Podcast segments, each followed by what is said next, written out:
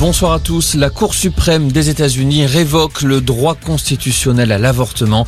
Chaque État américain a désormais la possibilité d'interdire les femmes à avorter, une situation que vivait le pays jusqu'en 1973.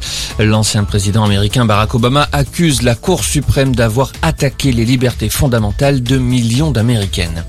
Emmanuel Macron veut des majorités constructives avec l'ensemble des partis de gouvernement. C'est ce qu'a dit le chef de l'État à l'issue du Conseil européen. Il prend exemple sur l'Italie et l'Allemagne où les dirigeants gouvernent sans disposer d'une majorité absolue. Salah Abdeslam n'a tiré sur aucune victime. Les avocats du principal suspect des attentats du 13 novembre sont à la barre aujourd'hui.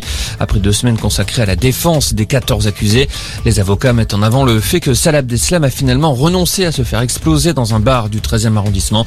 Dans son cas, la réclusion criminelle incompressible a été requise. Un an de prison, dont huit mois avec sursis. C'est la peine requise dans le procès en appel des ex-dirigeants de France Télécom, notamment l'ancien PDG Didier Lombard, accusé d'avoir conçu et mis en place une politique de harcèlement ayant conduit des salariés au suicide. Alors que la septième vague de l'épidémie prend l'ampleur, les appels du ministère de la Santé ont visiblement porté leurs fruits. Le nombre de rendez-vous pour les doses de rappel vaccinal augmente depuis quelques jours.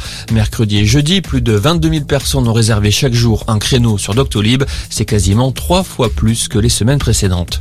Il demande une augmentation générale des salaires. Les syndicats de la SNCF appellent à une journée de grève nationale le 6 juillet. Selon la CGT, Sudrail et la CFDT, les cheminots sont durement touchés par l'inflation et subissent un recul net et fort de leur pouvoir d'achat. Ils appellent à une revalorisation des salaires mais aussi des primes. Et puis du rugby ce soir, la finale du top 14. Castres joue contre Montpellier au Stade de France. Une affiche désormais classique en phase finale. Les deux équipes se sont affrontées à six reprises, avantage à Castres avec quatre victoires à deux. Voilà pour l'info, excellente fin d'après-midi.